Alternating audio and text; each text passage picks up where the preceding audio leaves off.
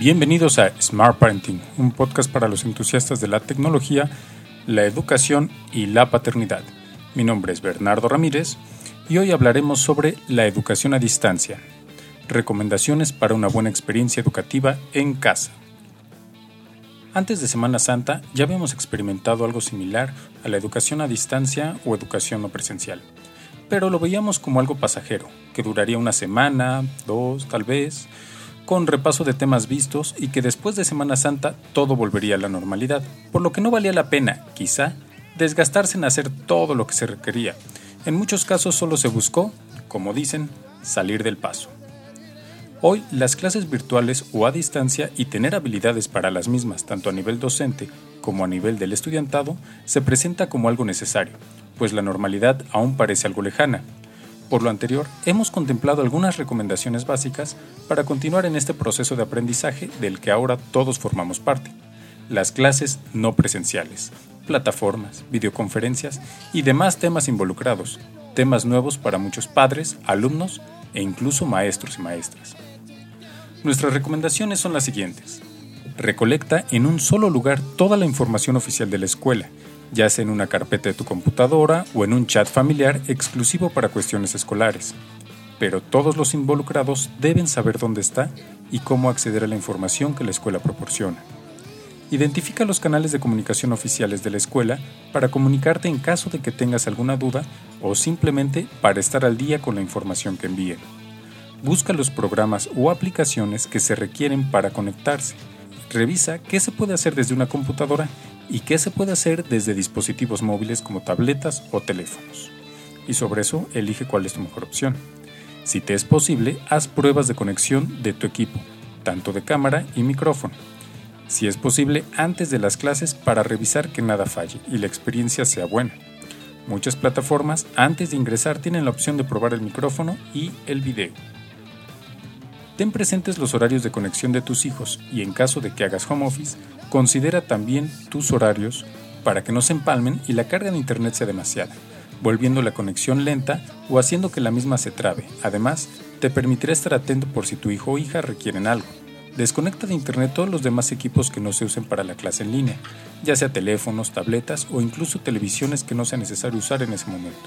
De esta forma, la señal no se dividirá y la calidad de la conexión será mejor. Cierra todos los programas o pestañas que no se requieran para la clase. Esto dará un mejor desempeño del equipo durante la conexión. Busca que tu hijo tenga a la mano todo lo que pueda requerir, libretas, libros, lapicera o colores, pero no debe estar todo encimado en la mesa donde está el equipo en el que se conecta. Puede incluso tenerlo en su mochila a un costado como lo hace en clase. De esta forma lo hará igual que en la escuela y su trabajo será más fluido. Si no hay un cuarto especial para el equipo en el que se pueda estar aislado, busca hacer el menor ruido posible. El ruido parece ser poco en la normalidad de la casa, pero a través de una computadora puede amplificarse y afectar no solo a tu hijo, sino a toda la clase. A veces, la cotidianidad hace que no nos demos cuenta del ruido que hacemos realizando las actividades de todos los días, como cocinar o lavar los platos, por ejemplo. Si es un niño o niña mayor, usar audífonos puede ser algo viable le da privacidad y permite mayor atención. Solo hay que cuidar el volumen. En el caso de los más pequeños no siempre es recomendable.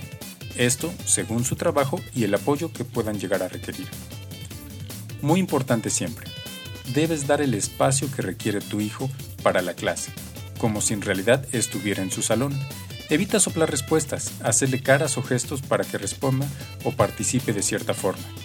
Promueve su autonomía, que él o ella saque sus cosas, escriba o interactúe por su cuenta. Imagina que está en su salón y no estás ahí para resolver todo. Identifica qué falló durante la conexión y haz recomendaciones al finalizar la clase, no durante la sesión y sobre todo no como un regaño. Recuerda que es nuevo para todos y si no al menos sí para la gran mayoría. Trata de estar cerca por si es necesario apoyar en caso exclusivo de que se requiera, pero sin interferir. Quizá leer algo cerca puede ser de ayuda y además sirva de ejemplo. Recuerda, la paciencia es lo más importante. Hacer o actuar de forma impaciente no ayuda. Incluso puede hacer que en algún momento nuestros hijos prefieran no pedirnos ayuda por cómo llegamos a responder. una cosa más. Esto es algo nuevo para muchos maestros, e inclusive para escuelas enteras. Recuerda tener paciencia con los maestros y la escuela en general. Esto será una fase de adaptación para todas las personas involucradas. No dudes en preguntar. Identifica quién en la escuela te puede ayudar a resolver algún problema o identifica a algún experto a quien puedas consultar para solventar todas tus dudas, desde plataformas hasta procesos de aprendizaje.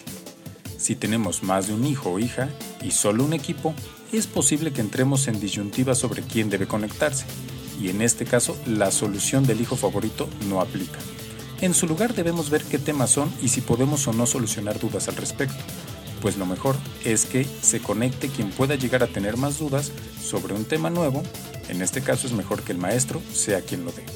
Adicionalmente, debemos informar a la escuela la situación, solicitando material adicional de ser posible. No hay que descartar hacer la conexión desde un dispositivo móvil si la plataforma lo permite y en caso de que no tengamos computadoras suficientes para nuestros hijos.